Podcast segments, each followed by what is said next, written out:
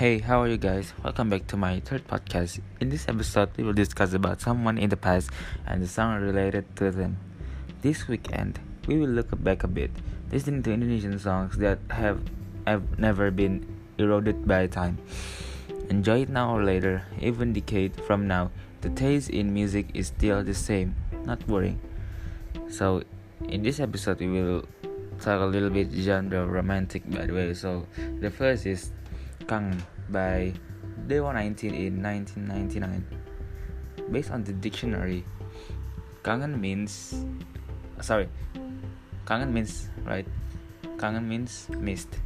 Kangen is is mist. okay, in in bahasa like that. In the lyric, it, it is told that the man received a letter from his lover who was far away. In the past, writing letters to lovers was still a trend now you can give it this song if you miss your girlfriend. As the title suggests, this one song can definitely make you really miss. The lyrics are, are poetic wrapped in beautiful music, very suitable to be heard heard by those of you who are in love and holding back longing to meet the idol of the heart. And the second is All About Us by Peter Pan. Or Semua Tentang Kita by Peter Pan.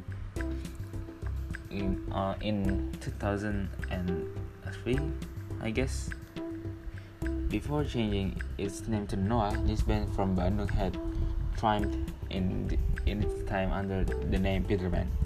Almost all of his the song became hits in the market.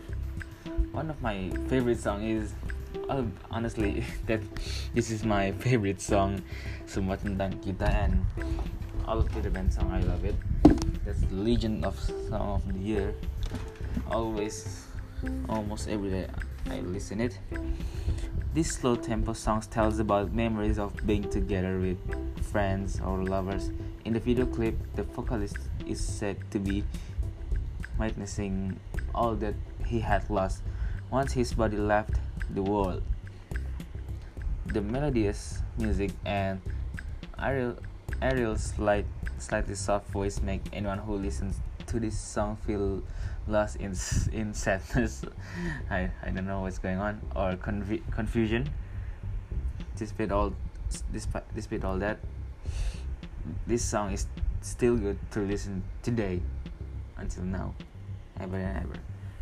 And the last, the third is Dan by Sheila on 7 in, in 1999. Um, based on the dictionary, Dan is end, by the way. So, a year after the Reformation era, the song Sheila on 7 seemed to be a, a breath of fresh air in the Indonesian music scene. At that time, this song was immediately booming and loved by by the fans. Even though he is 17 years old, this song never gets tired of listening to it anytime. The lyrics tell about a man who wants to apologize to his lover. He, he is even willing to be scolded to be forgotten as long as his idol can smile and be happy again. So, wow, this is really fitting for you to listen to when you're fighting with your boyfriend, right? the, the lyrics seem to be able to represent your mixed feelings. Okay, that's all for me. Thank you if you have listened to it. If you listen to it, please and go back to your high school memories and everything. See you next time and peace.